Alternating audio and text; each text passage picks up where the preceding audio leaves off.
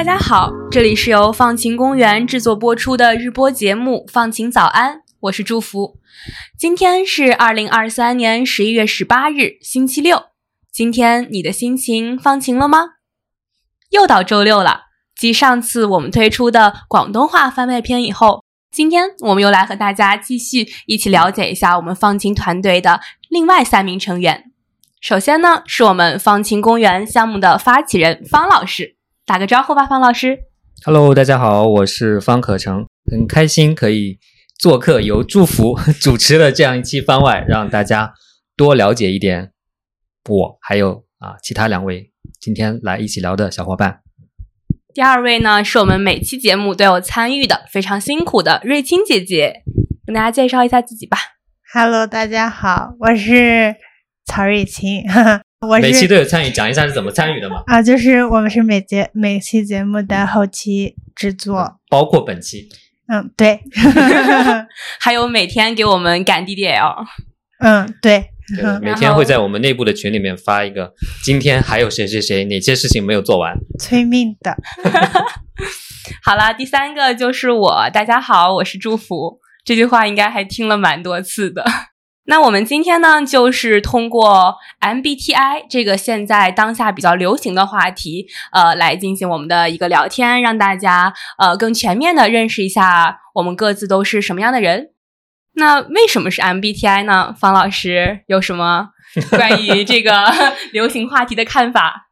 呃，其实我们在讨论内部讨论要做几期番外，让大家了解我们的时候，应该这个题不是我提出来的，我忘了是谁提出来的，但是子怡提出来的是是吧？我觉得他提出这个时候，我就眼前一亮的感觉，哇，觉得这个从这个角度切入太好了，因为我们做番外篇的目的就是让大家多了解我们每一天的节目背后的人，对吧？那所以是一个 MBTI，我觉得是一个非常好的，能够迅速让大家了解到具体的人他有什么样特质的这样一种社交工具吧。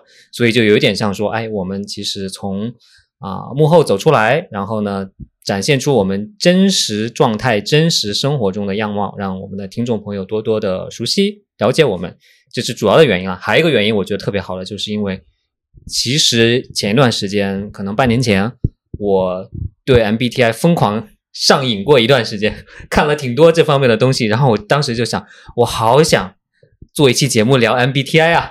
当然了，我自己的节目什么新闻实验室啊什么的，显然好像不太适合聊这个。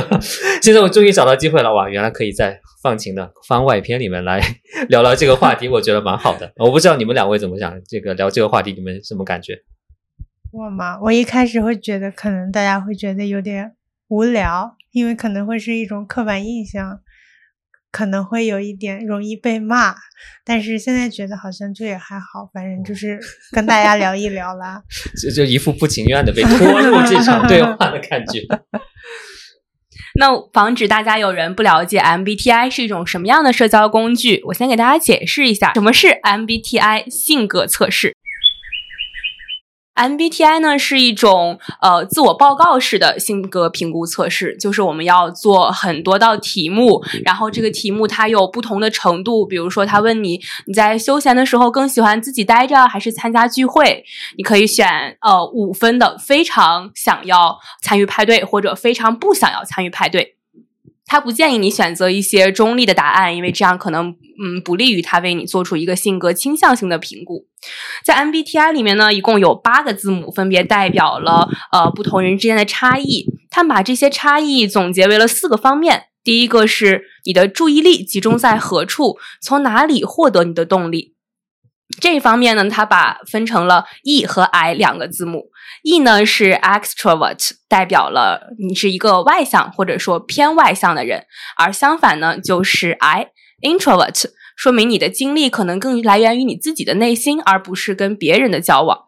可能 I 和 E 是 MBTI 里面最容易理解的一对字母了。对对，但其实这个也是最容易给我们造成刻板印象的。我们可能更倾向于认为话说的很多，然后很活跃的人就一定是艺人。嗯但其实这个如果是很严格的在学理上说的话，他可能更倾向于是外倾的人还是内倾的人，就是你的能量是来源于跟别人交往，还是来源于你自己的独处。嗯所以其实可能很多很 active 的人，他反而是很 I 的。嗯第二个方面呢，就是呃，人们获取信息的方式是凭借实感还是直觉？在这方面的字母是 S 和 N，S 是 sensing，N 是 intuition。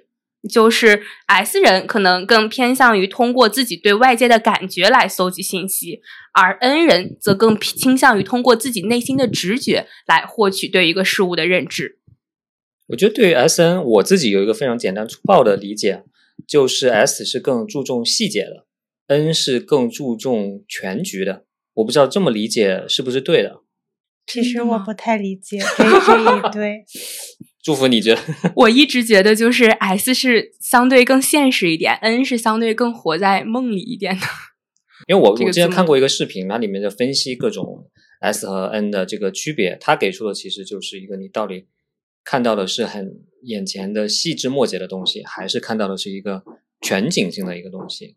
当然，跟你说的也有近似之处了，对吧？你说现实，那可能就是你现在眼前能看到的一些具体的东西。那梦里，或者是说大的图景，可能就是一个更 big picture 的东西。这还是挺新的一个，我没看过这个角度的阐释。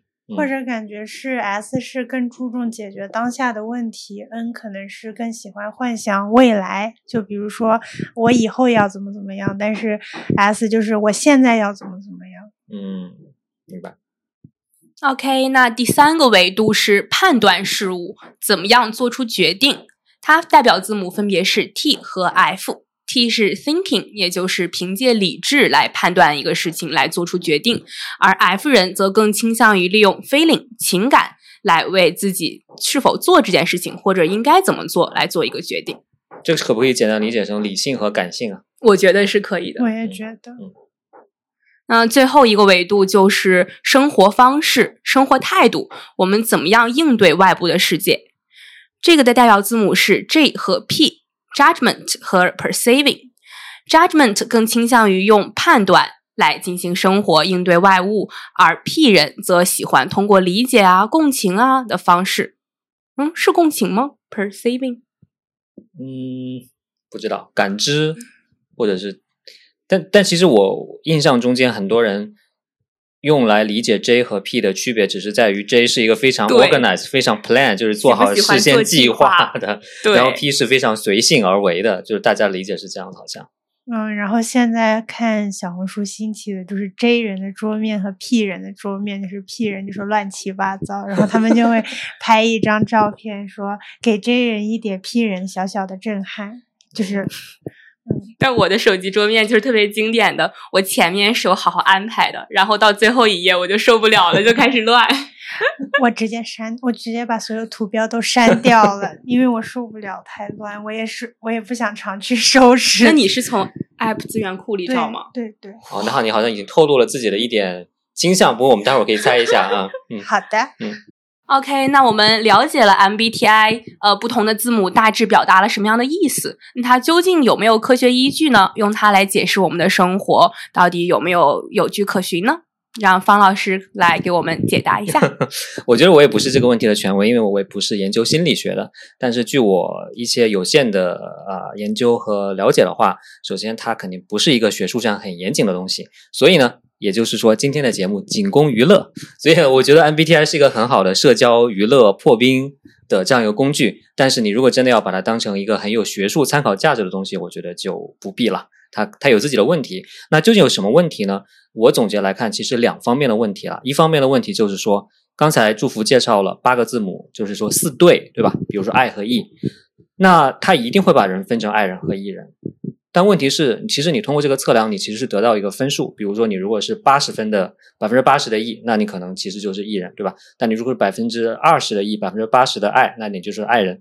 但问题是，绝大多数人或者说大多数人，他可能都是处于非常中间段的。比如是百分之六十的 E，或者是百分之五十二的 P，对吧？那这样的情况下，你还是会被强行的纳入某一种类型。但绝大部分人可能都只是中不溜的。就是没有特别明显的这种倾向性，所以你说任何一种 MBTI 人格特别特别典型的人，可能都是特别少的，大部分人可能都是在中间游荡的。所以这个是一个，当你把这种判断变成二元对立的判断之后，你强行把人塞到非黑即白、的这样一种框架当中去的时候，可能就会出现这种问题。所以我觉得这也是提醒我们在接下来的讨论，还有大家平时生活中用 MBTI 的时候，也不必那么认真的 一个很重要的一个原因。对，可能你并不是很典型的这种人格。对，第二个呢，就是会涉及到一点点统计学上的知识。我不知道瑞清肯定学过研究方法课了。这个祝福我不知道你还有没有，你有没有上这个研究方？下学期，下学期上。OK，那就先不问你了。那其实这里面就是信度和效度的问题。瑞清，你还记得什么是信度，什么是效度吗？呃，信信度是 reliability，呃，效度是 validity。我相信我们的研究方法课上一定应该一定会讲这个东西的。嗯，对，你还记得是什么吗？有这两个单词出现在了我的脑子里，让我想一下。你的这节课不是方老师教的吧？嗯应该是 Michael 教的是 Michael 教的。其实这两个都是，比如说经常用在 survey 里面，就是说调查方法。其实刚才祝福说了，这一套 MBTI 的测试就是你回答问题，对吧？其实就有点像你填一个调查问卷，对吧？那调查问卷里面有两个很经典的，就是说，首先你问的这个问题和你要测量的这个概念之间到底是不是对应的关系？就比如说，我问你一个，我意图测的是你是爱人还是 E 人的，但是这个问题到底测出来的是你的爱和 E 吗？还是测你别的东西？那这个就是一个 validity 的问题，就是一个效度的问题，明白吗？就是说这些问题的设置，它到底测的是不是这个东西，对吧？你那些问题到底是测试的到底是你的理性还是感性吗？还是测了别的东西？这是其实是需要有很多的学术上的验证才知道的。但 MBTI 应该是没有经过这个验证，这是第一个。第二个信度的问题呢，就是关于。比如说，你我们要回答很多问题，对吧？比如说，光光测我们爱和 E，可能就要回答二十个问题。但这二十个问题之间内部是不是有统一的逻辑呢？这二十个问题是不是一致性的都指向了爱和 E 呢？还是说这二十个问题本身之间，他们其实就是很蛮分裂的？它有的在测这个，有的在测那个。那就是说，这些具体的问题本身是不是都指向了同样一个目标？这就是一个信度的问题。OK，所以我的统计学 这个 crash course 到此结束。总之呢，就是说，那它的这一套问题啊，才是娱乐为主。它虽然说比一些什么啊那种网上常见的一些心理测试可能要呃科学一点，但是它比起真正严谨的这种心理学研究来说，它还是差得太远了。所以呢，我们在这儿，我觉得也是要做一个啊 disclaimer，做一个免责声明，就是说今天的节目并不作为学术参考，仅供娱乐。但是娱乐也蛮好玩的，这也是为什么很想聊这个话题。OK，那听完了我们方老师严谨专业的解释，我们就不严谨不专业的来娱乐性的聊一聊 MBTI 这个话题。那要不方老师跟瑞清姐姐先可以猜一猜我是什么 MBTI 呢？感觉还很，因为我是一个很典型的，就是我的这个人格类型。嗯嗯我觉得首先就是它有呃八个八个字母组合成十六种人格，对吧？要记住某某每一种实在是太难了，我们只能一个一个字母的猜。要不瑞清你先来，一个一个字母的猜，爱和 E。一，我觉得这个应该没有什么悬念。因为祝福当时就就主动说可以来做主播，然后我当时就觉得，嗯，能就是像子涵，他就会除了主播都可以试一试。但但不是，我当时我我也没有主动说要做主播，我是感觉就是比较废物，就是别的东西我也不太 敢。然后我觉得这个活儿好像不那么需要我的脑子，然后我说那就我吧。没有啊，那对于爱人来说，那这个这个太太挑战性了。你要把拿嗯拿自己的声音示人，其实是一个蛮挑战的事情，对吧？对，就像我的话，我宁愿可能写十篇稿子，我也不想，我也不想去播一次。嗯嗯嗯真的吗？嗯天呐 OK 一人理解不了的世界。好啊，那第二个字母呃 N 和 S，N 孩子，你是 N 吗？对，因为为什么呢？感觉她是一个充满想象力的小女孩，哦，我是一个不怎么落地的小女孩。就是就是嗯，活在梦想的世界里面，，对对对，特别快乐的一个。嗯，OK，特别的准确。那剩下两个你来猜吧，方老师。那后面两个我觉得也挺简单了，也不一定，F 和 F 和什么来着？F 和 T，对，F 和 T，那它肯定是 F 了，对吧？对，就是一个比较感性的。但是最后一个 T 和 P，我觉得他刚才给我们在录音的时候展示了他的手机，展示了非常严整洁的 前两屏，让人感觉他是一个 J 人，但是又强调说后面他就放弃了，所以我觉得他可能是一个在两者之间摇摆的吧。对，但其实就是我确实是 P 人，但是其实我的 P 值是我四个字母里边最高的。哦，就是我极 P，最典型。OK，那你干嘛要整理你的手机桌面呢？我不是，就是他那些问题问的都会让我觉得，可能我更喜欢做一个 P 人吧。就是我不太喜欢说把我未来的规划就是能一眼看到头，嗯，但是在当下的一些计划，我还是会做一点。就是我得让每个事情有条不紊的进行，就是我不能拖累别人，或者说我不能完成什么作业。但是如果长远的看，我不太想给自己每一步都规划好。这样啊，太好了！你的这个，你刚才说的这些，让我又想重新回到这个研究方法课老师模式了。你刚才其实讲的就是 MBTI 的另外一个问题，就是 desirability bias，就是我们在回答的时候，可能不是回答我们现在的状态，而是回答社会想要我们的状态，或者是我自己想要我们的状态，可能不是报告我们现在真实的状态。所以有时候我们测出来的可能不是我们真实的，而是我们想要成为的一个一个人格。嗯，但我其实也有够 DDL fighter 的，我刚刚拖了瑞晴姐姐一个丢。所以你现在组合组合起来就是 ENFP 是吗？，对，嗯，就我的那个外号就叫快乐小狗，哦，所以感觉方老师跟瑞晴姐姐还蛮了解我的。你你平时就你当你知道“快乐小狗”这个称号之前，你你你就挺快乐的是吧？并不是 对对对，但是好像我这 MBTI 确实是就是最公认的，自己知道自己称呼以后特别喜欢自己的一个类型，特别自恋的一个人格。哦，就是你很喜欢自己的这个类型。也不是，可能就是喜欢他的一些梗图或者这个名字，就快乐小狗，听上去就很开心。嗯，挺好的，给我们的放晴注入了快乐能量。放晴本来就很快乐呀，我在放晴汲取快乐能量。嗯，嗯，好，接下来我们来猜方老师吧，猜我的。OK，好，嗯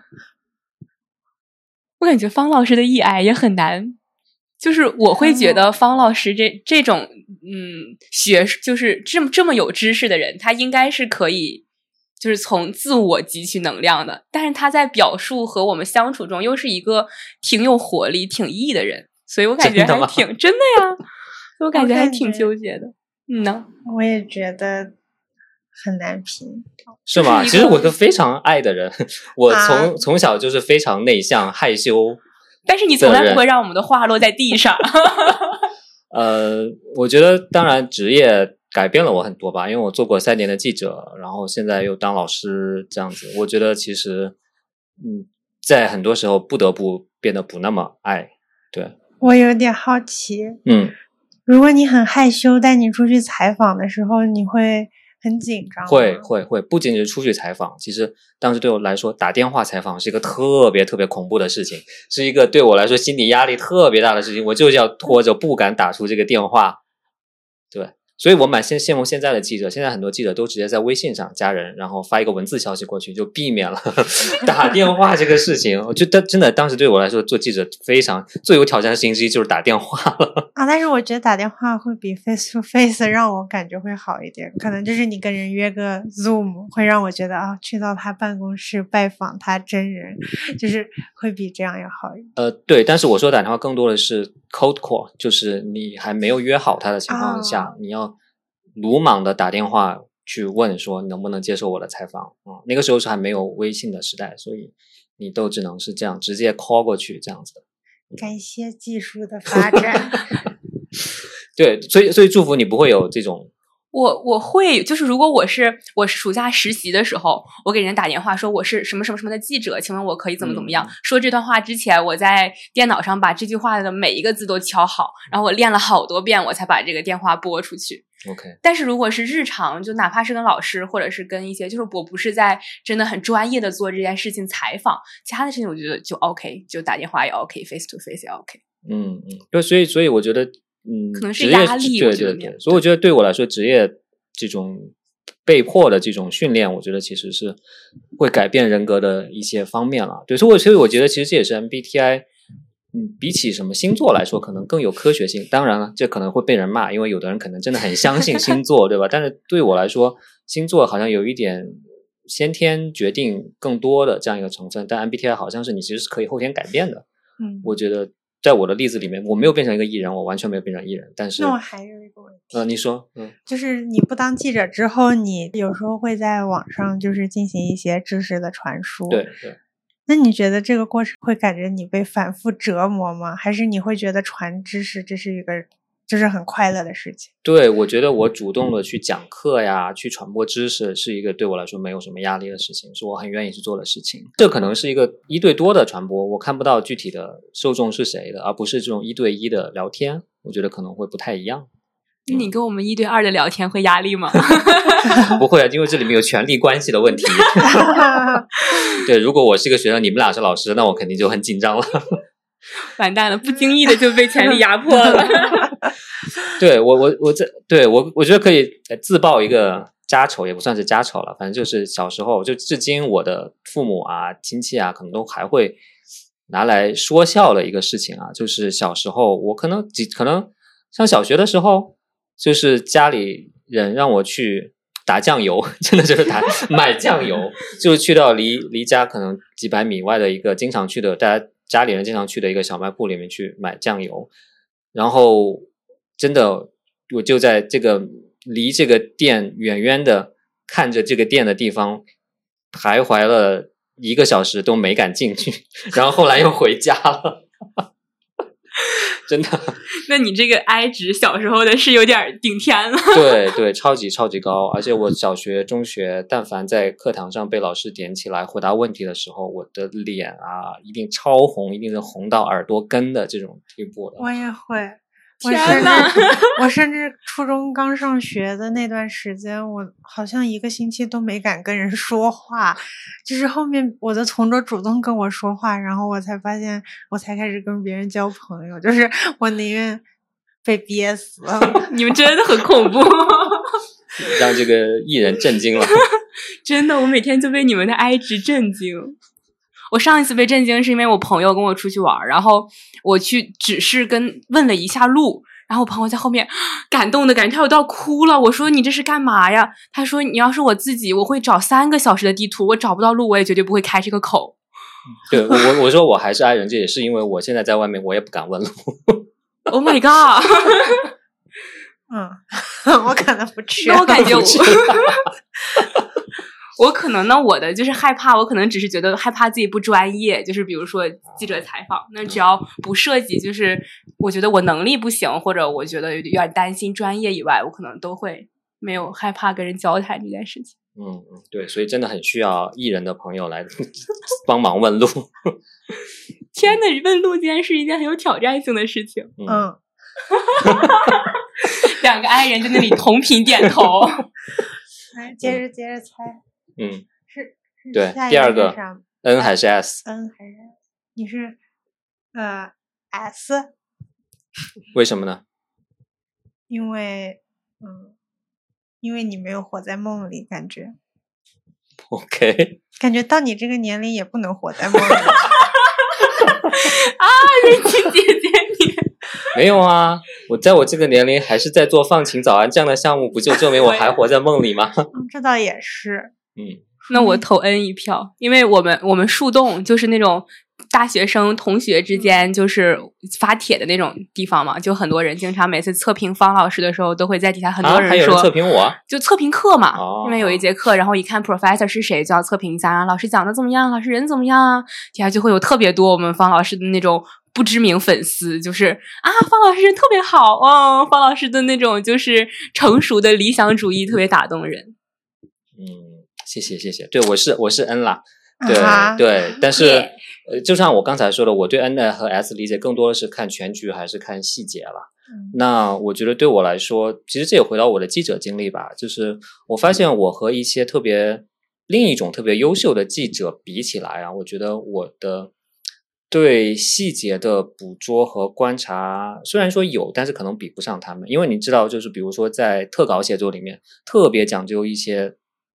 蛛丝马迹的细节描写，就是那天的天气怎么样，那个人穿了什么衣服，脸上浮现出什么样一种表情，各种各样的细节，对于特稿写作来说特别重要。但是我觉得我也不是不能捕捉这些，但我觉得我觉得这些不是特别感兴趣。我更感兴趣的还是一些宏观的这样一些结构性的一些一些一些背景啊、原因啊。所以后来可能这也是我后来从记者转向做学者的一个原因，因为这学者更多的是对理论层面啊。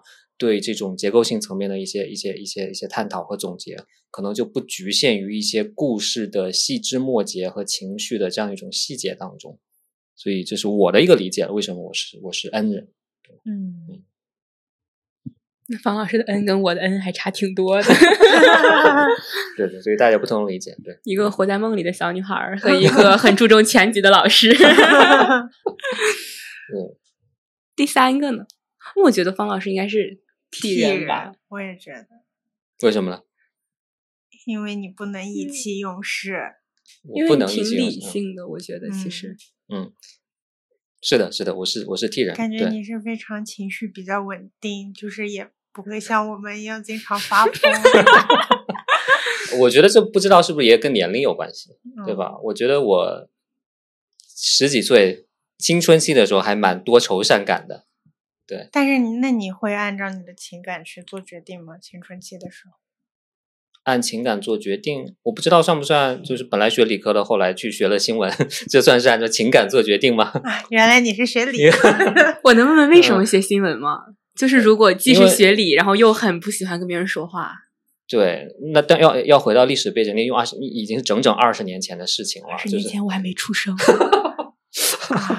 好的，我好像刚出生没多久，所以你不理解也也很正常了。二零零就是我是零四年上大学，但我其实是呃数学竞赛保送，就是我可以就我可以提前选专业这样子的，但是我选的就是新闻专业，因为二零零三年是新闻业非常好的年代，然后我就受当时一些特别英雄主义的这种调查报道的这种影响，然后就想去做一个为社会正义鼓呼的这样一个。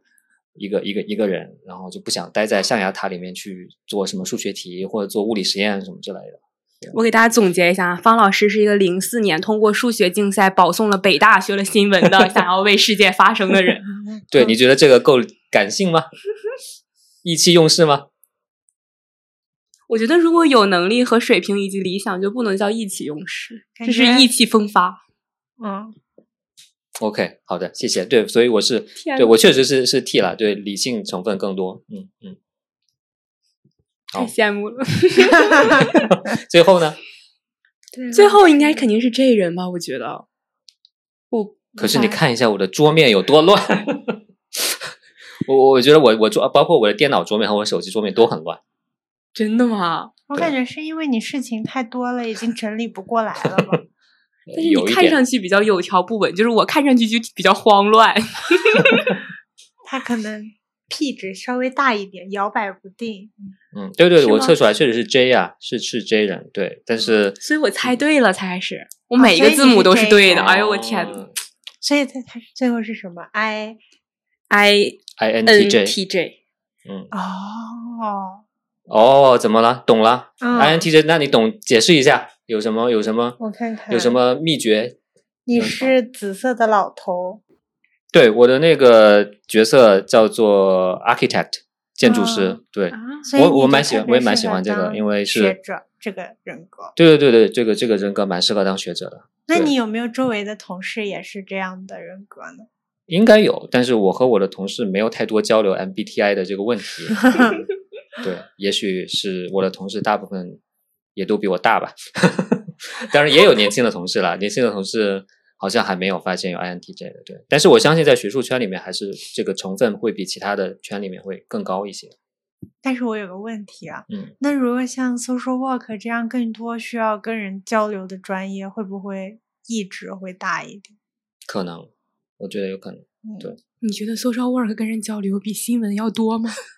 我觉得需要，因为他们确实是需要去深入那些社群，然后去真的帮助他们去解决一些问题。嗯，对。而其实说白了，很多研究传播、传媒的学者，他更多还是停留在对文本的分析啊，嗯，对背后的一个结构的分析啊，可能并没有真的。就像我来说，我已经是去做很多访谈，去接触业界的很多人了，但其实很多学者是不接触业界的人的。嗯对，对对，所以我对，所以就像这个祝福给的图里面是那个紫老头，你们对紫老头的印象是什么？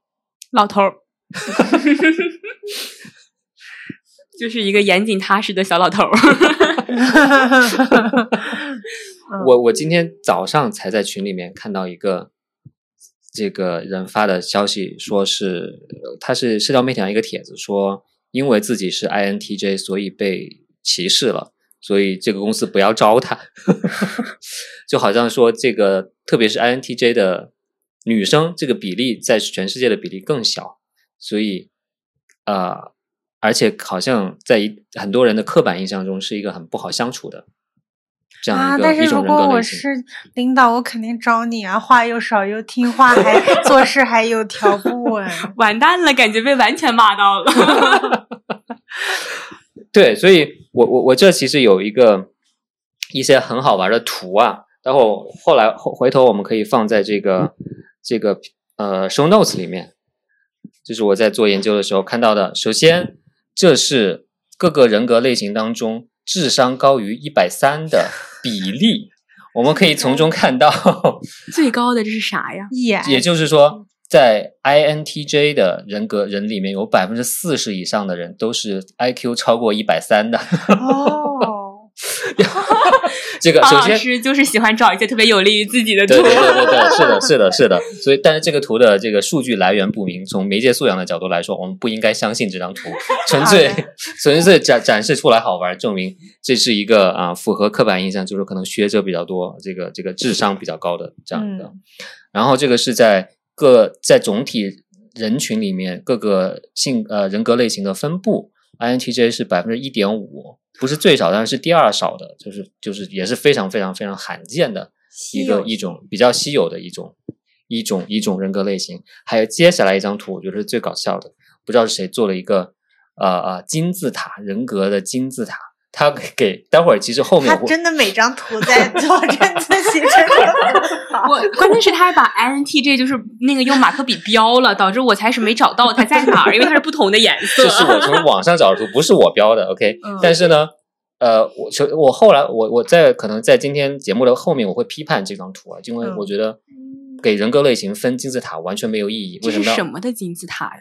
就是给各种人格类型分金字塔，可能哪种更高级，哪种更、嗯更啊更更更更底层或者什么之类的，啊所以我觉得这个非常不好的概念，我非常嗯反对这张图。可笑嗯，对，很可笑的。但是呢，我觉得这张图，你们你你们可以可以可以拿着看一下这张图。我觉得特别有意思的一点呢，就在于你们看到 INTJ 它是游离于在这个金字塔之外的，对吧？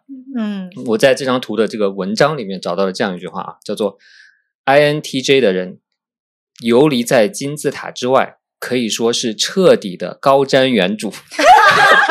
人家还有后面一句话，如果如果说上帝创造了世界，那么 INTJ 的人是在设计世界。在现实生活中也是如此，这个类型的人总是担负着创造与变革的角色，如牛顿、萨特、扎克伯格，还有马克思等。OK，我 哈哈哈哈哈哈，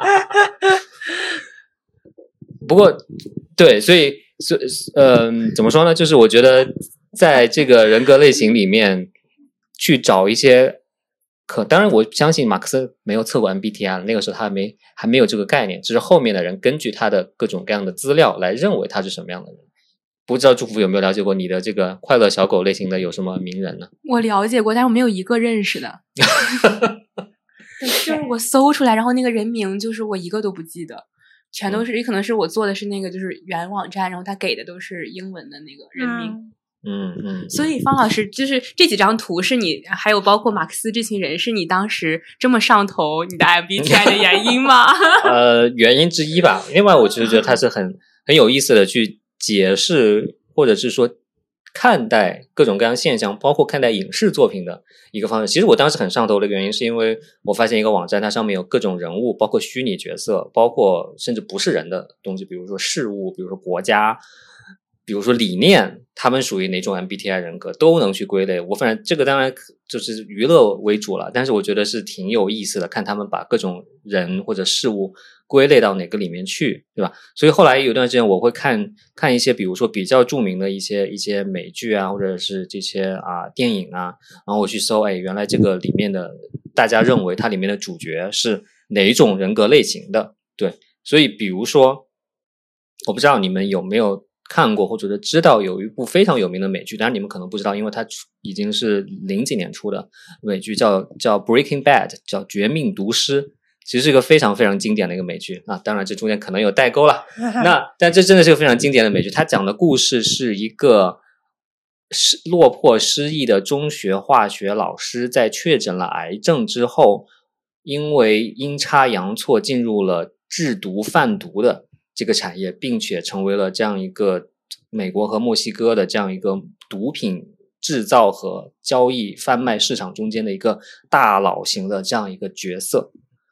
对，那这是一个非常经典的美剧。然后呢，啊，我看大家在网上说这个《绝命毒师》的这个主角叫做 Mr. White，然后的就中国人把他称为老白，他就是我的这种 INTJ 的性格。后来我我看到我是先看了这个剧了，然后再看到对他的这个解读，我当时就觉得哇，还是挺有道理的。因为我觉得我看这个剧的时候，我特别共情 这个 主角。对，但是我觉得可能会大家会觉得，我不知道你们会觉得我刚才描述的这些跟我呈现在你们前面的形象会有差距吗？我会是一个真的成为一个毒贩毒大佬的人吗？就是你走上了正道。OK OK，如果没有走上正道，就成了贩毒大佬，是吧？可能你正在某间，可能某间化学实验室、物理实验室发光发热。嗯嗯，对，所以我我所以不好意思啊，我这个关于这个我的这个人格类型讲了太多，但我最后还是想说一个，为什么前面说大家不太喜欢这种人格类型呢？会就是网上对这种，我觉得我不是。不是最典型的这个这种人格类型，我觉得可能在有的指标上可能这个分数不是那么高吧。呃，如果是特别典型的这种人格类型的话，会觉得他是一个冰冷理性的工具的这样一个角色，就是因为他是非常讲究逻辑，然后是不太讲感受，要讲很多的计划，然后会有一种，我觉得可能一个例子就是马斯克吧。我很讨厌马斯克，但是呢，马斯克是一个，但是很多人很崇拜他，对吧？他给人的形象就是一个理工直男，然后就是一个狂人，然后但是又能把事情做成的人，然后又一个是一个纯粹理性工具思考的这样一个人，然后好像是一个没有什么，就是和亲和力是很低的这样一个人，就是我觉得最可能最典型或者说比较极端的。INTJ 可能是这样的一种一种一种一种角色在里面，所以大家可能就不太喜欢。我觉得我可能如果没有说我没有变成那样的人，我觉得在一定程度上可能也跟我学的社会科学，我做的记者有关。对，因为我觉得这个里面社会科学毕竟还是需要让你去观察、去了解人类，对吧？我觉得这个更就会一定程度上避免这种 INTJ 可能会。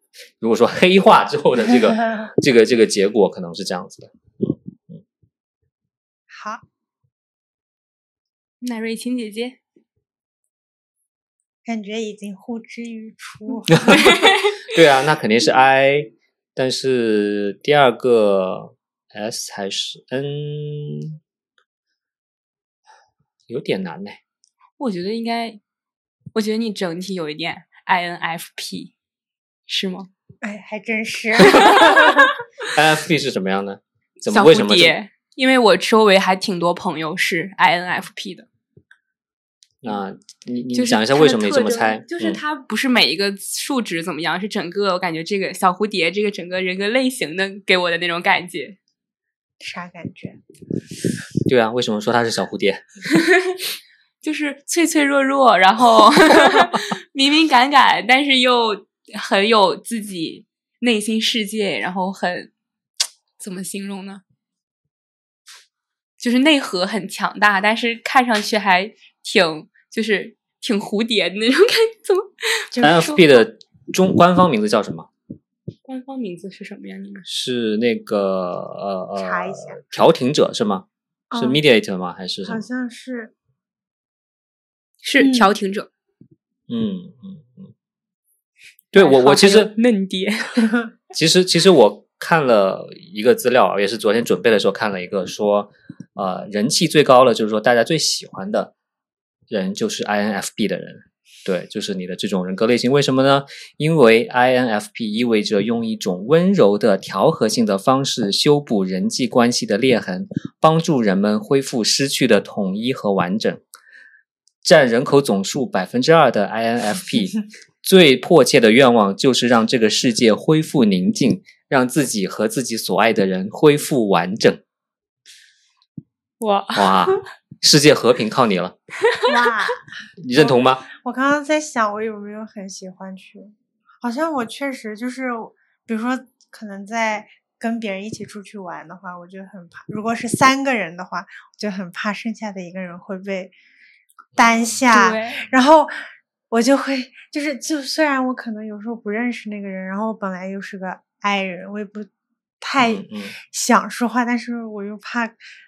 就是那个人，另外一个人感到尴尬，我就会迫使自己，可能就是去，哎哎呀，那怎么样啊？就是 去跟他聊一些有的没的，就是就有感觉被 INFP 托举起来。嗯，就是可能会，就是害怕别人会尴尬或者不太开心。嗯哦，那你会觉得这样会委屈自己吗？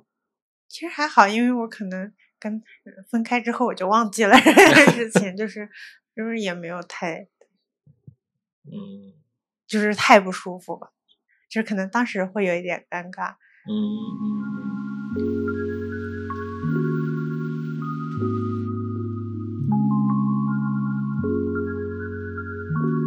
那呃，祝福你是 I 呃 ENFP 是吗？嗯我们所以你们俩都是所谓的 NF 系的，对对吧？就是对这个十六种人格又大家又把它分成了四大类，对吧？根据中间的字母组合，所以 NF 系的好像说是理想主义类型。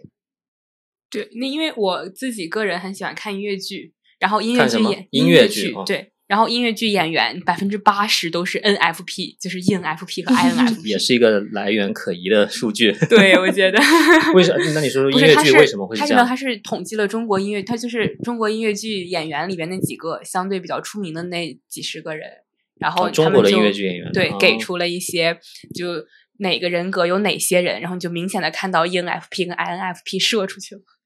那为什么呢？就跟跟音乐剧和 NF 之间的关系是什么样的？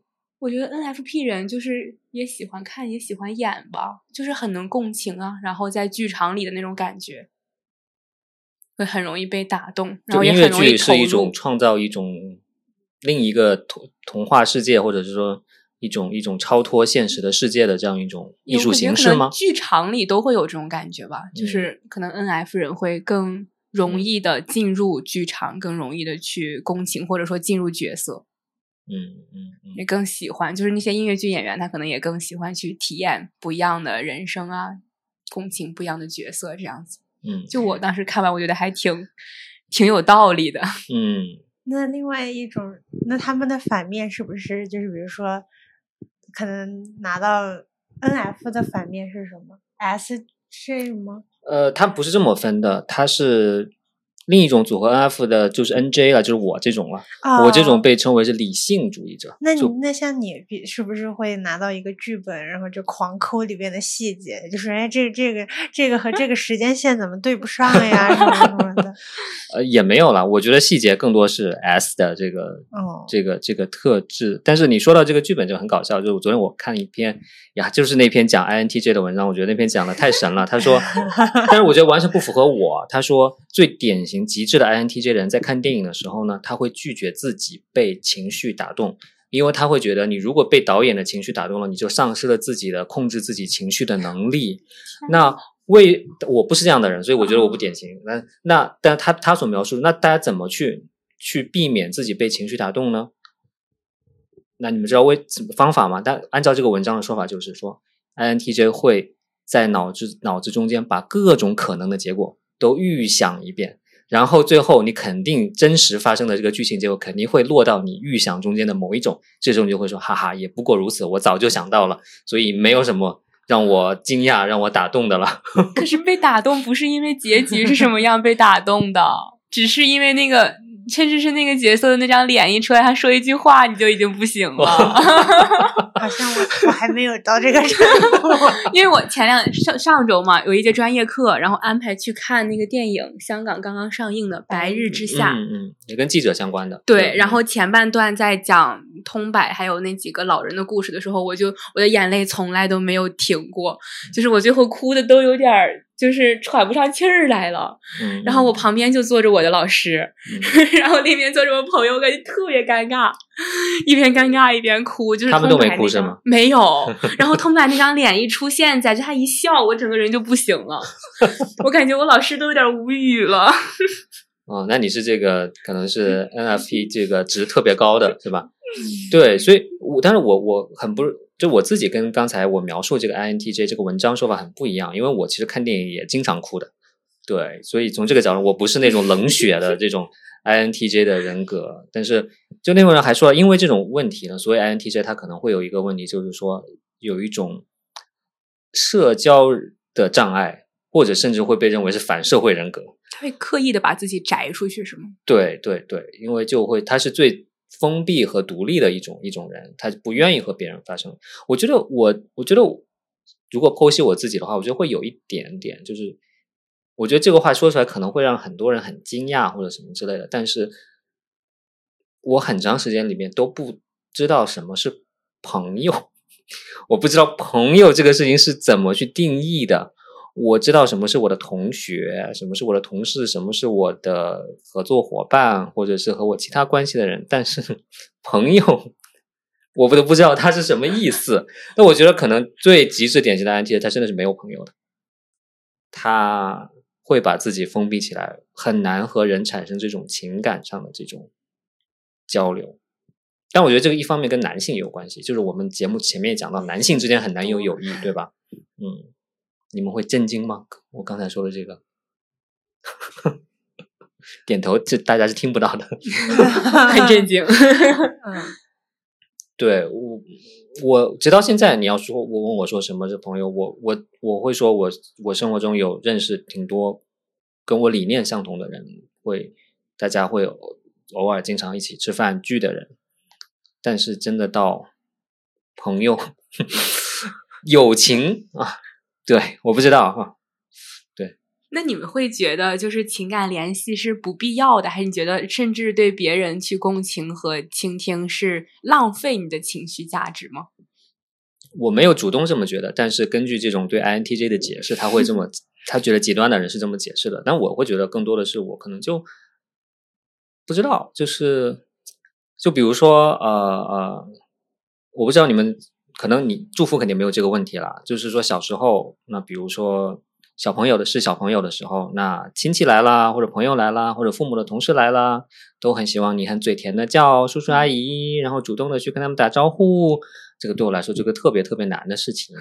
然后我觉得一方面当然是因为非常非常的内向了，另一方面可能也是觉得我我我不知道我我为什么要跟他们打招呼，就是对我不知道。瑞清，你这个爱人会有同样的感觉吗？还是你并没有这样感觉，而是你觉得哎，要要对大家好，所以你还是要对跟大家打招呼？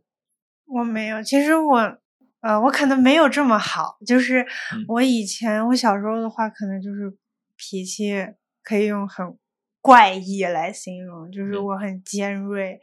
然后我之前我的名字的瑞青不是这个睿智的睿，是那个锐角的那个锐。哦。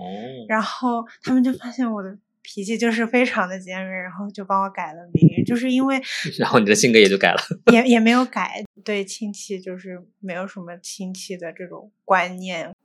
但是，那你觉得会你的性格发生变化了吗？现在跟小时候不一样吗？嗯，我可我变得很平和了很多，就是我发生了什么？生活对你 做了什么？也没有吧，就是我以前很喜欢跟我妈吵架，然后但是现在我可能就越长大越觉得，嗯。呃，确实，我妈当时就是也挺不容易的。虽然现在有时候可能还是会不认同他们说的有一些东西，但是我就不会可能跟他们吵起来。嗯嗯嗯，对啊，感觉我把这个话题带的太严深刻严肃了。对，就是、嗯对我我觉得还是可能显示出人的个性都是蛮复杂的吧。就比如说我前面说的这些，可能大家会觉得蛮，比如说可能很多听众会觉得蛮惊讶的，因为可能觉得我呈现出来的形象是很温柔的、温暖的，会有点反差，我觉得。对对对对对对，会有点反差。你是会，那你亲戚来了，你是会躲在你妈妈后面不打招呼，还是 干脆就直接冷着一张脸，就是直接走了？呃，没有，我我我会不敢，对我会是前前者，就是不敢打招呼，对，但是我会哦非常礼貌的保持微笑的，对但是我可能就是直接冷着一张脸，我可能就嗯嗯，然后就走了。那我小时候是人来疯，有人来我会特别高兴，然后 大家们，尤其是三四岁那会儿，然后整个人特别胖，小小的也胖胖的，然后特别可爱，嗯就是就是那种主动去跟人家打招呼，叔叔阿姨、爷爷奶奶，嗯然后要就是坐人家身上跟人家玩的那种小孩儿。哎呀，那就是大人最喜欢的，然后也是我最讨厌的。哎呀，你看，嗯，轻轻的又被方老师嫌弃了。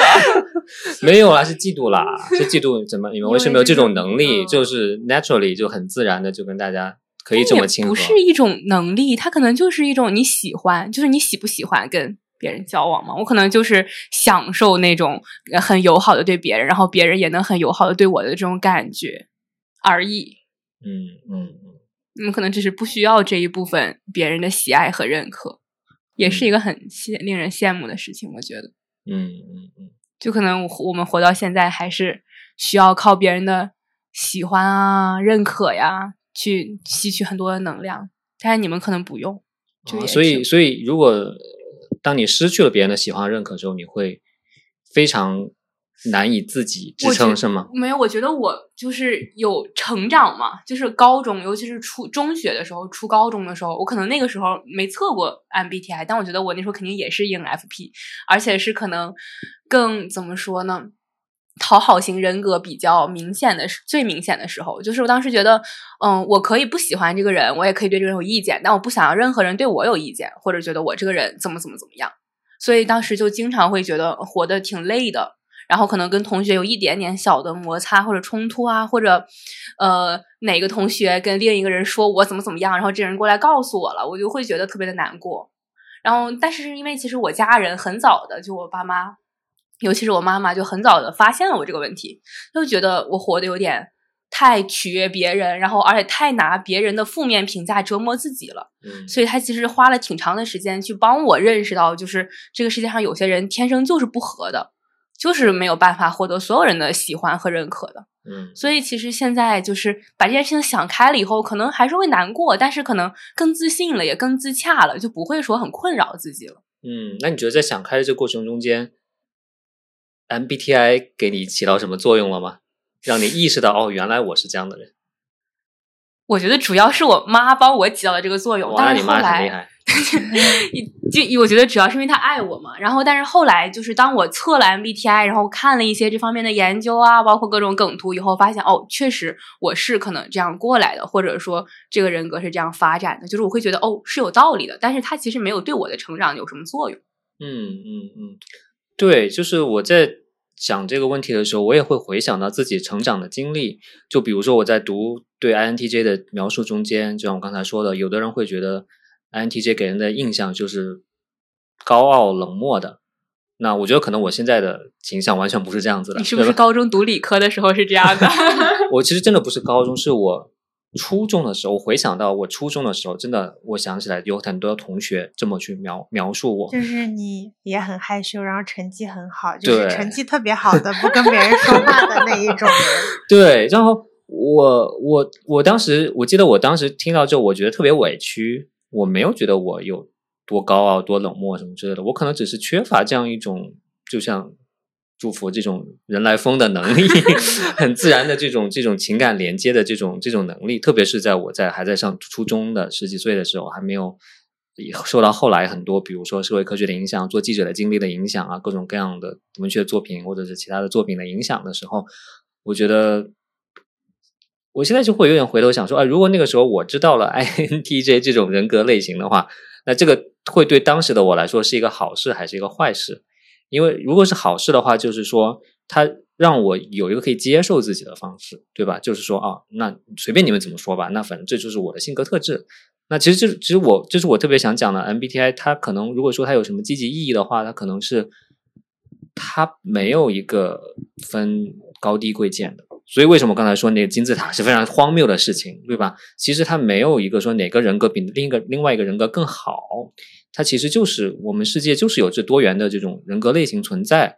那你恰好在某个方面表现出来的这样一种性格特质，那可能有些人不喜欢，但那那又怎么样呢？它并不代表它是不好的，并不代表它是低级的。所以在这个程度上，它可能会用英文来说叫 validate 你的这样一种一种一种性格或者你这种感觉，就是让你觉得你不是一个异类或者是糟糕的或者是差差劲的这样一种一种一种性格。当然呢，我觉得如果说有不好的，可能就是会让你觉得更加的。嗯，固守住自己的这个，对，不太愿意变化，就会觉得我反正就这样了，那那那我也不需要改变，对吧？就是可能会会错失一些改变的机会。我是觉得，如果在成长过程中间有一个人跟你说你这样是完全正常的、OK 的、没问题的，可能会有我在我想象中可能会有这两种影响了。就是我为什么会问祝福这个问题，其实也是因为说我们从 MBTI 中间到底。看到的是一个自己性格中间的一个什么东西，我不知道你们会不会觉得看到了一些所谓之前被认为是缺陷，后来你发现哦，其实我觉得它也不算不上缺陷，它就是一种特质而已，它没有好坏之分的。我觉得会有反过来的，就是以前会觉得说一些相对来说比较好的东西，现在你觉得是你对你自己不利的，你想要改变的，嗯，就是你觉得乖。然后你讨好别人这种东西，可能以前很少说有人从自己的角度去说乖是一件可能不那么好的事情，讨好别人去委屈自己也不是那么一件很好的事情。然后现在可能大家越来越意识到，尤其是像讨好型人格这个词的出现呀，各方面你开始意识到，哦，这件事情好像不太好，我可能需要去改变它。嗯嗯，所以你写的那个如何？对我有一篇短内容，已经播了吗？好像播了吧，我剪了，反正。OK OK，请大家关注节目。那好的好的方面的话，就是不过我觉得确实就是在我知道 MBTI 之前，确实不太会关注这个嘛。然后知道了以后，测了以后，我还测了挺多次，都是 ENFP 以后，就因为我还挺喜欢我这个人格，就是不能叫好的吧，就是相对积极的那些层面，就挺享受的。然后你就会，其实你甚至会可能更向着这个人格发展，就会变得越来越 typical，越来越 typical。嗯，因为可能我本身就挺就很典型，就我在去年的刚开学的时候认识的朋友，就是就是课友嘛，第一次见面。然后在那个课上，只有我们几个内地生说普通话，然后就迅速跟他打了招呼，认识了，然后加了微信，熟起来了。然后回来以后一起吃饭，然后我这个朋友就跟我，他很研究这个东西，他甚至会研究功能轴那种东西。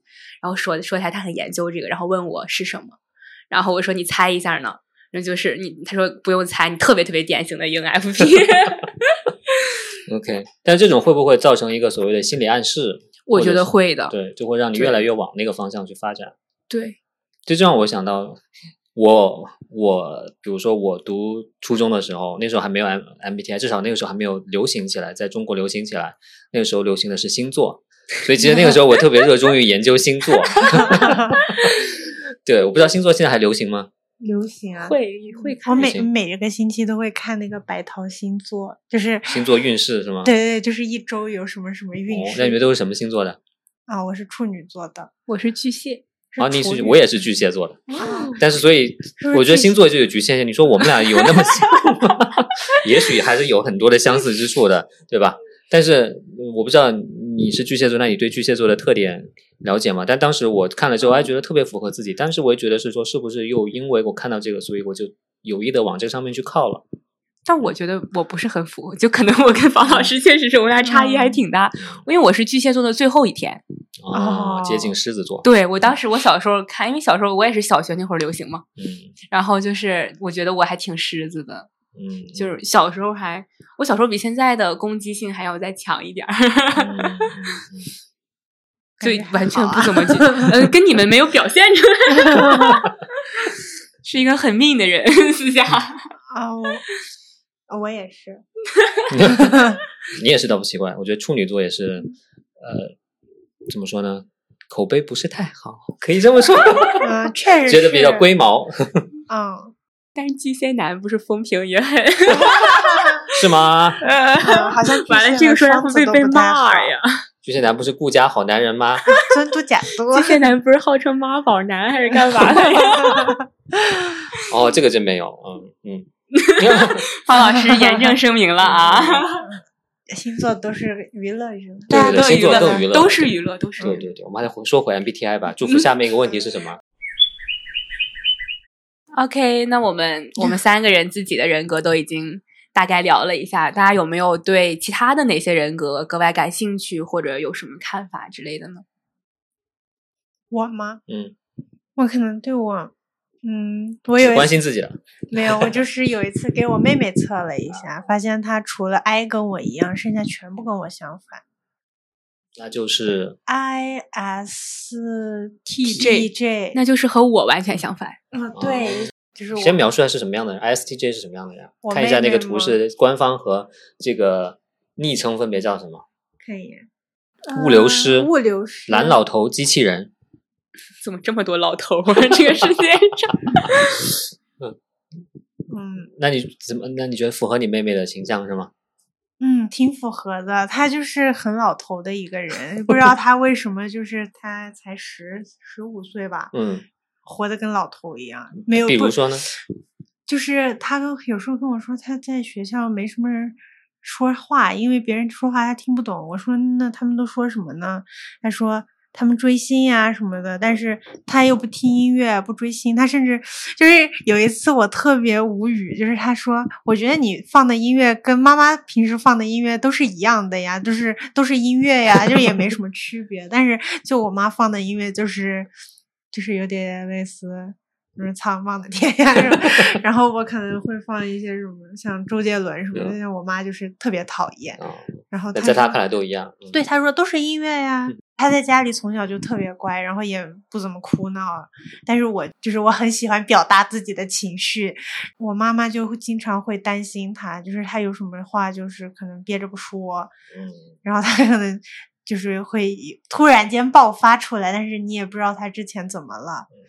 然后还有的话就是像他之前初中的时候写作文就特别，嗯，痛苦，因为当时是写记叙文，嗯。他就不知道怎么去描述这件事情，就是可能一件事发 Exactly，我也有类似的感受。我觉得可能是这个啊、NJ 人的，嗯就是就是我真的作文里面我最不想写的就是记叙文，就是记叙一下我们今天去去什么春游啊或者什么之类的，我真的不知道有什么好写的。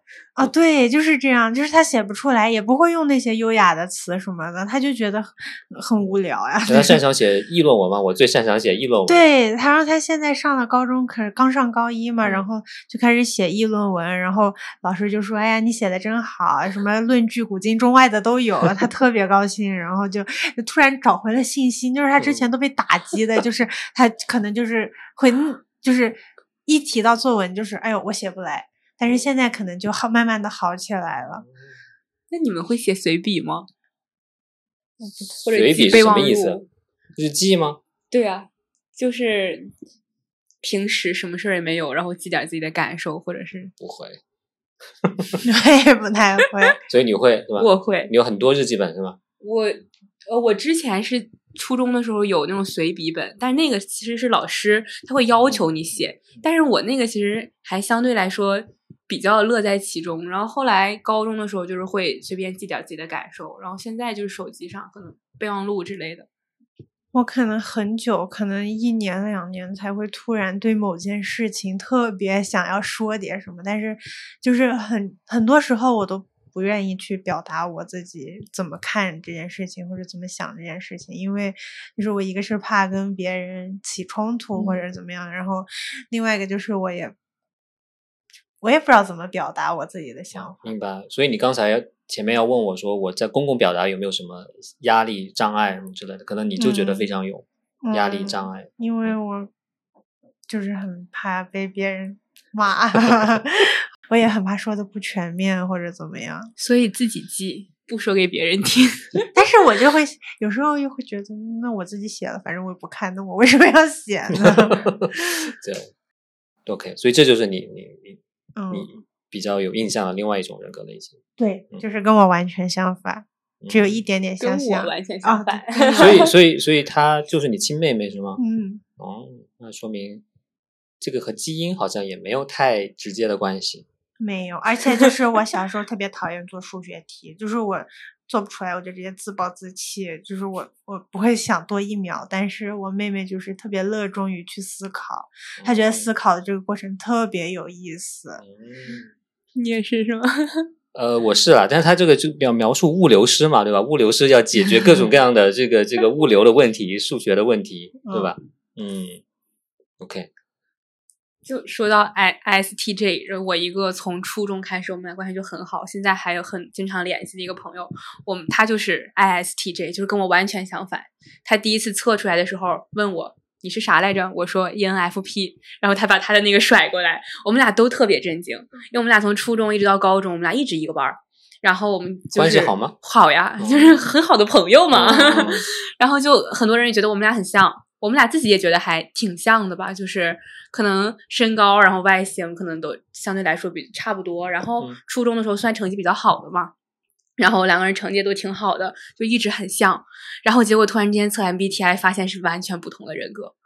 感觉尤其是我我搜 ISTJ 的特征嘛，我就发现就是可能其实别的像什么别的 E 什么或者是什么 P 之类的，我觉得可能还跟我有点相似。看那种梗图，嗯我会觉得哎，这个好像也挺挺有道理的。但是看 ISTJ 属于是我觉得完全相反，是完全合理的，就是我觉得一条都对不上自那后来己的那种后。来你们觉得有道理吗？就测出来是结果相反的？就如果硬要说的话，你会回回想，我们俩确实其实是挺不同的，但是我们俩的发展轨迹和做出的重要决定几乎都是一样的。我们俩甚至在高中六选三的选课里边，我们俩我们俩是全校唯四之二选同样选课的人。但是你们选的原因可能不一样，是吗？呃，可能是，但是也可能是因为关系很好，所以做决定的时候会考虑对方这样子。嗯，蛮神奇的。但我们俩选课也很奇怪，我们俩选的物理、政治、历史，就当时很多人、很多很多老师来劝我，我班主任劝了我特别多次，但是最后确实高考有一定程度的失败吧，就是，但是当时我们俩就是都很坚定的说，我就是想这么选，嗯，所以感觉好像一直就是一起就是过了挺久，然后好像每一个关键节点做的选择都差不多，不知道为什么最后发现这么的不同，还挺神奇的。嗯，是是。也有可能是因为你们两个经常待在一起，就是可能会。那但为什么人格类型没有被相互影响呢？当然，也许可能在某一些值上其实还对，蛮接近五十的。能可能嗯其实我们俩已经在互相影响了。嗯嗯嗯，对对对，确实，我觉得截然相反的类型也是我很感兴趣的。比如说，我 INTJ 相反的就是 ESFP，那好像叫做什么表演者，我简称戏精嘛，我觉得可以 叫做。对我我我我其实蛮对我我其实会会对这种人格类型蛮感兴趣的。我觉得可能和这种人在交边好像也没有，好像也没有。嗯，你们认识跟人认识的时候不怎么问对方的 MBTI 啊？那毕竟这兴起来，也就是最近一两年的事情，我比较多了解，也就是最近一年的事情，所以很多我之前认识的朋友没有问了。但是我觉得可能领域的原因吧，比如说在学术界，可能这种人是挺少的。对对，那我我自己比了解了解比较多，另外可能就是说比较接近的，比如说我是 INTJ，那我知道如果我的 I 变成了 E，就是变成 ENTJ 的话，那其实是一个特别大魔头性质的这样一种类型。对，我有大英老师，应该就是这个类型的人。英语老师是吗？对，大学英就是大学一来是第一个学期的那个大英老师，我的妈呀，就感觉被创飞了。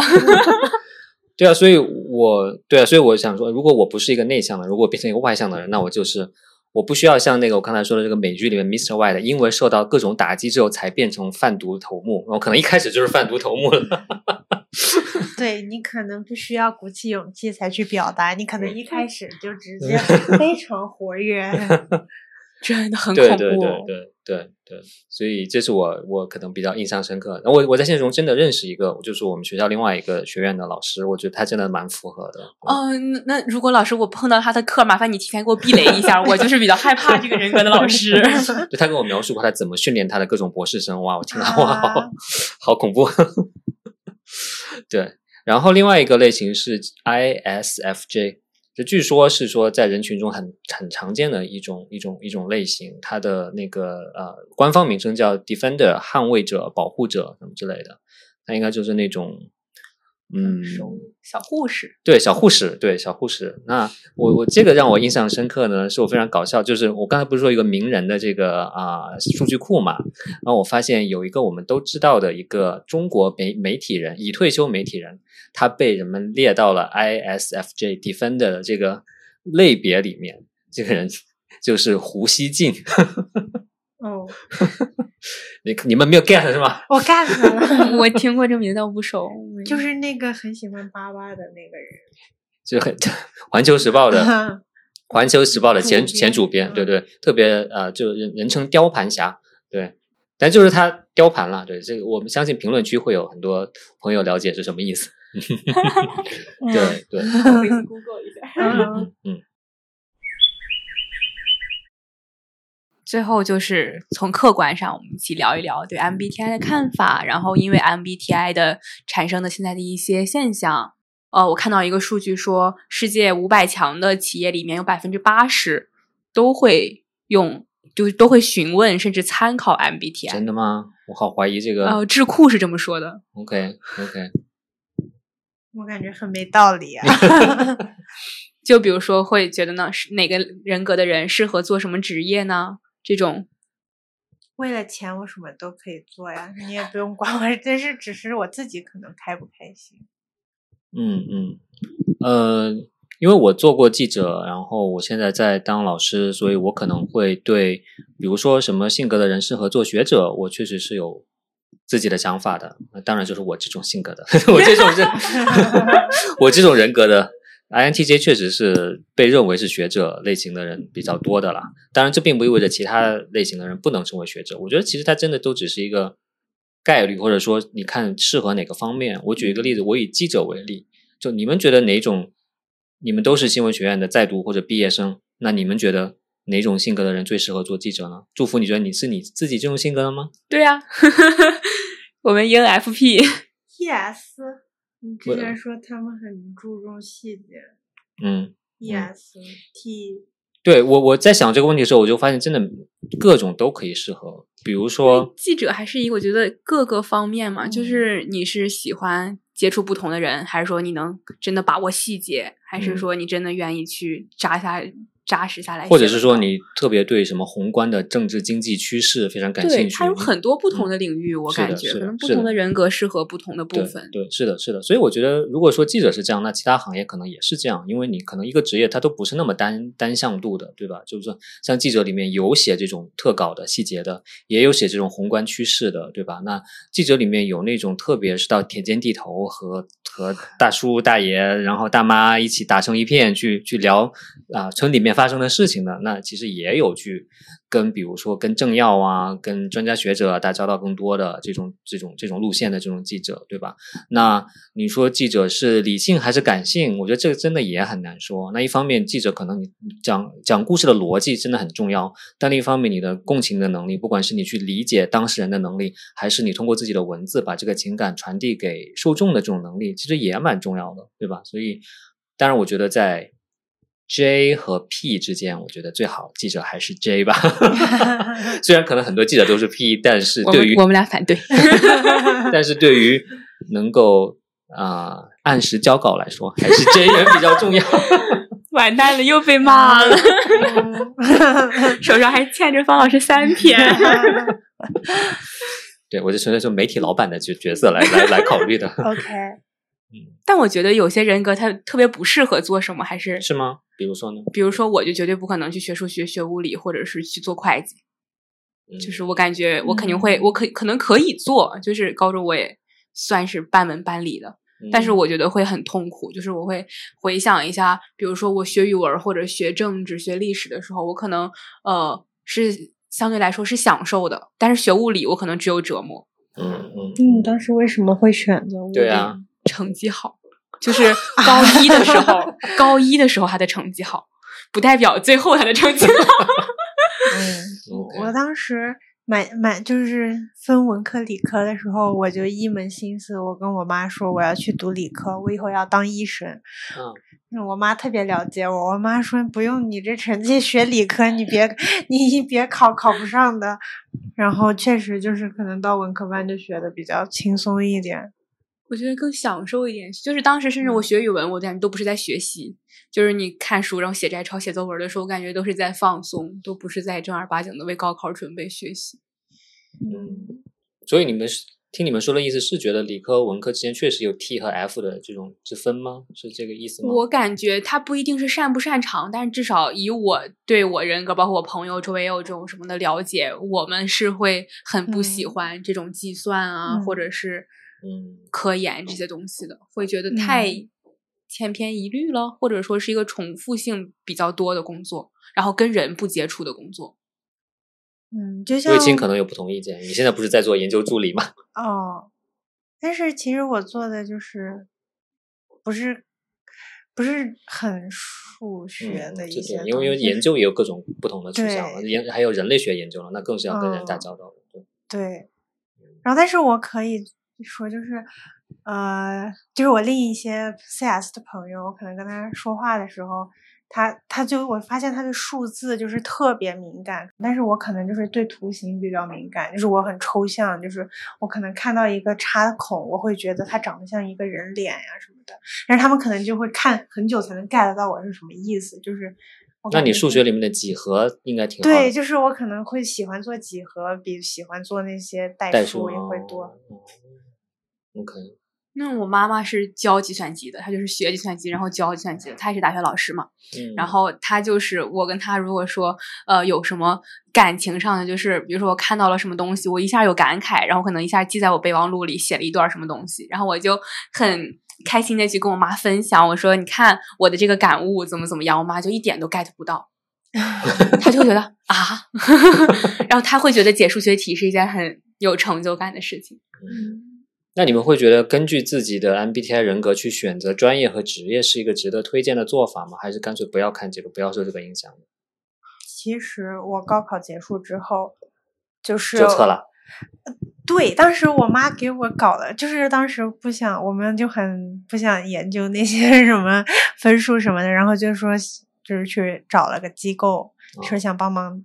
结果机构让你测 MBTI，对，结果让我 这个机构也好太好赚钱了吧吧？但是那是好多年前，是不是？对，嗯就是四五年前。啊，也六六七，年前，嗯就是一一八年的事情了，嗯都是。然后嗯，反正最后弄完之后，他报的专业什么一个都不是我想搞的。然后 最后的结局就是我们又回去重新自己做了一遍。但是我的话，我会觉得没有必要按照 MBTI 选，但至少应该按照喜好选吧。因为我是一个，就是当然，我觉得我身边特别多的朋友，他们会觉得可能觉得，如果是兴趣变成了专业或者职业，那甚至兴趣都不存在了。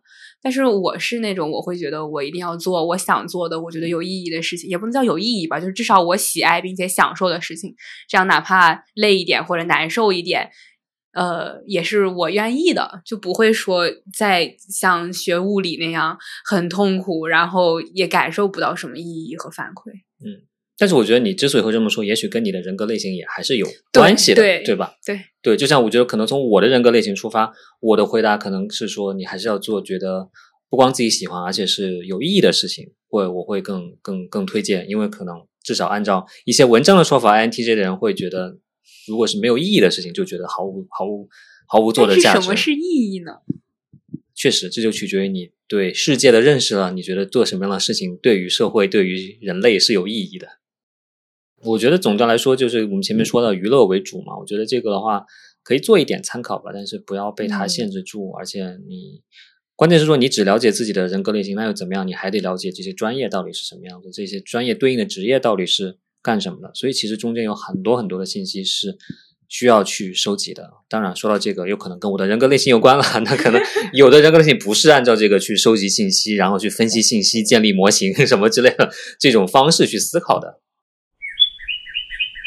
那我们最后一个问题是哪个人格更适合放晴早安呢？啊，当然是你这样的人格啦。先先收获了我们瑞清姐姐的一票认可。嗯，方老师的如果不是我，我就不听了。我捂上耳朵一说吧。没有了，我我先认同，确实你是非常适合的，但是其他的类型也适合呀。嗯，你先解释你为什么适合吧。我为什么是？我觉得那我们叫放晴早安，我的人格叫快乐小狗，这就已经对上一半儿了。嗯放晴快乐，嗯，嗯，说明你不会看到坏消息就就难过，你会想办法找着好的去让自己快乐。不会也会难过 尤其是翻新闻网站这几个嗯月全都是坏消息，从角落里抠好消息的时候，还是会很难过。嗯，但毕竟还是被我们抠出来了很多好消息。对对，我很认同了。但是其他的，我从如果从其他角度来解读的话，比如放晴早安，它不仅是带来好消息，它还是来解来带来全世界的人怎么去解决问题的消息的，对吧？所以如果从这个角度来说，我觉得其实我的类型 INTJ 也蛮适合的。收集信息。没有没有，因为 INTJ 不是叫建筑师嘛，其实他就是做做创造，对吧？我觉得很多时候人类问题的解决其实是需要创造新的东西，对吧？其实包括创造放行早安、放行公园，也是也是其中的一种创造。我觉得很多是要通过这种创造和行动去解决的，所以我觉得也蛮适合。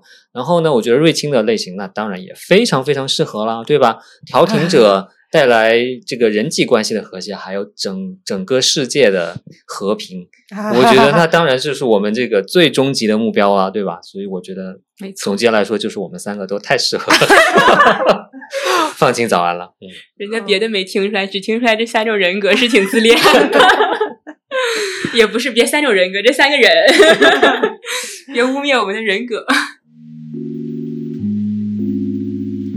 OK，那我们今天和方可成老师还有曹瑞清姐姐的关于 MBTI 有关性格的聊天就到这里愉快的结束啦。我们聊得很开心，希望大家也能够听得开心。下一周周六呢，我们还会有第三期的番外节目，届时呢还会有一位老主播惊喜回归，希望大家下周六能够继续收听放晴早安，祝大家都拥有放晴的一天。我们下期再见。拜拜。